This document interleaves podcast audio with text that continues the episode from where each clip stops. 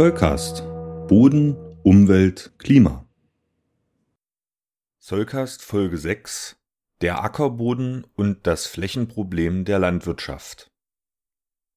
Der Boden des Jahres wird jährlich am Weltbodentag, das ist der 5. Dezember, für das kommende Jahr gewählt, um den Menschen die Bedeutung und Schutzbedürftigkeit von Böden näher zu bringen.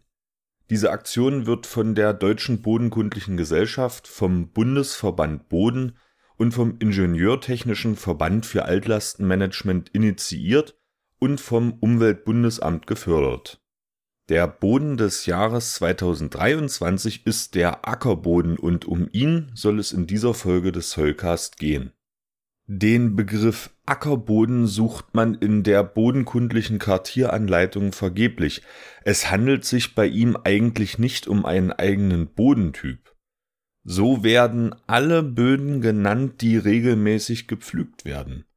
Dadurch bildet sich an der Bodenoberfläche ein circa 30 cm tiefer Oberbodenhorizont aus, den man auch als Krume bezeichnet. Er ist mit organischer Substanz angereichert und erscheint uns daher dunkler als die darunterliegenden Horizonte. Man könnte also sagen, dass die Krume den Böden aufgepflügt wurde, denn in den tieferen Bodenregionen findet man oft noch die natürlich vorkommenden Böden. In diesen Bereichen unterscheiden sich auch die Bodeneigenschaften erheblich voneinander – weswegen die Eigenschaften von Ackerböden insgesamt stark regional variieren.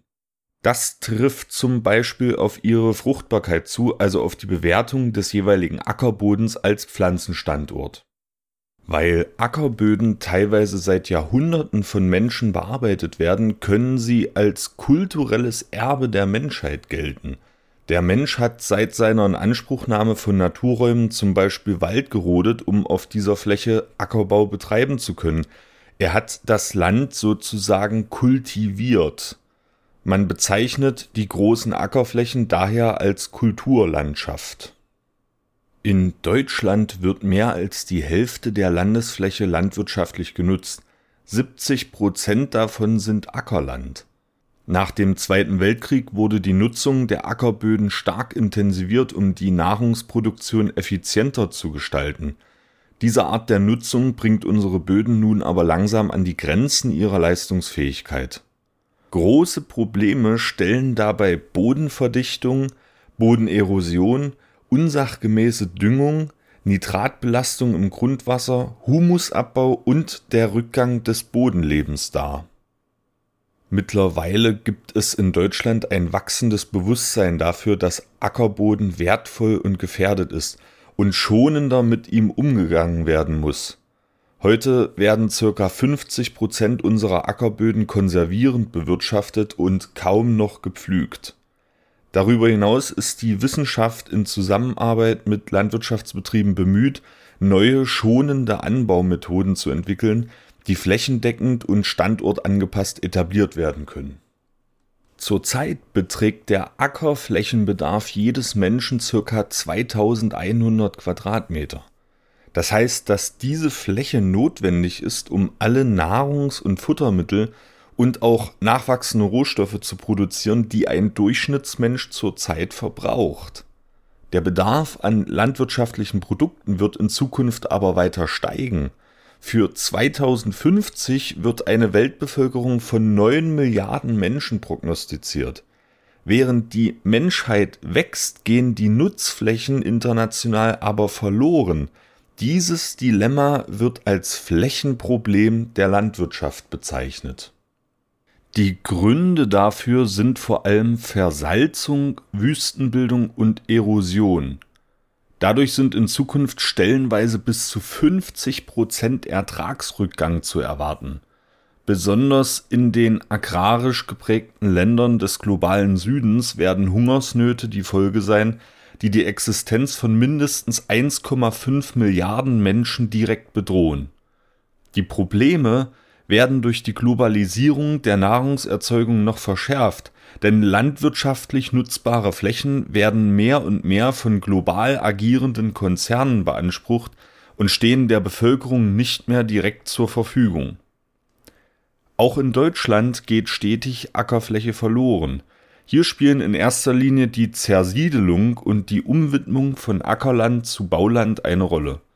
Die Schaffung von Naturschutz und Kompensationsflächen, Aufforstung und Ausdehnung von Gewässern sind auch Gründe für den Verlust von Ackerflächen. So gehen täglich über 50 Hektar, das entspricht ungefähr 82 Fußballfeldern, an Ackerboden in Deutschland verloren.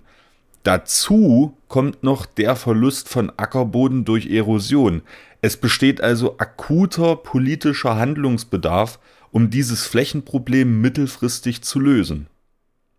Neben der großen Rolle, die Äcker als Nahrungsgrundlage für uns spielen, haben sie auch große Bedeutung für die Klimakrise. Laut des IPCC Sonderberichts aus dem Jahr 2019 ist die Land- und Forstwirtschaft für bis zu ein Drittel der weltweiten Treibhausgasemissionen verantwortlich. Wie ich schon in Folge 2 des Soulcast erklärt habe, hängt die Kohlenstoffspeicherfähigkeit von Ackerböden erheblich von ihrer Bewirtschaftung ab. So forderte auch der Weltklimarat, naturnahe Landwirtschaft zu etablieren und agrarökologische Methoden in der Landwirtschaft anzuwenden bessere Aufklärungsmaßnahmen und die Einführung nachhaltigen Landmanagements können demnach ebenfalls wirksame Gegenmaßnahmen sein. In Folge 5 des Zollcast habe ich bereits über Agroforst gesprochen und über die Möglichkeiten, die in diesem Zusammenhang hinsichtlich der Kohlenstoffspeicherung bestehen. Das waren nur ein paar Fakten, die die Flächenproblematik der Landwirtschaft und die Gefährdung von Ackerböden umreißen. Ich habe noch nicht gesprochen über die damit zusammenhängende Problematik des Fleischkonsums, über Nahrungsmittelverschwendung, über andere wichtige Stoffkreisläufe neben dem Kohlenstoffkreislauf und über Maßnahmen des Erosionsschutzes, denn das würde den Rahmen dieser Folge deutlich sprengen. Ackerböden sind Kulturerbe der Menschheit und sie sind unsere Ernährungsgrundlage. Der Umgang mit ihnen beeinflusst den Klimawandel ebenso wie die Ernährungssicherheit der gesamten Menschheit. Mehr denn je kommt es darauf an, dass die Wissenschaft mit Praktikerinnen und Praktikern zusammenarbeitet und Maßnahmen zum Schutz der Ackerböden entwickelt. Die Aufklärung über die Bodenfunktionen kann in der gesellschaftlichen Auseinandersetzung mit diesem Thema ebenfalls eine erhebliche Rolle spielen. Einen Beitrag dazu leistet die Auswahl eines Bodens des Jahres und in bedeutend geringerem Umfang hoffentlich auch dieser Podcast.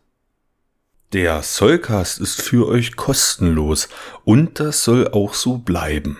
Ihr könnt uns dabei helfen.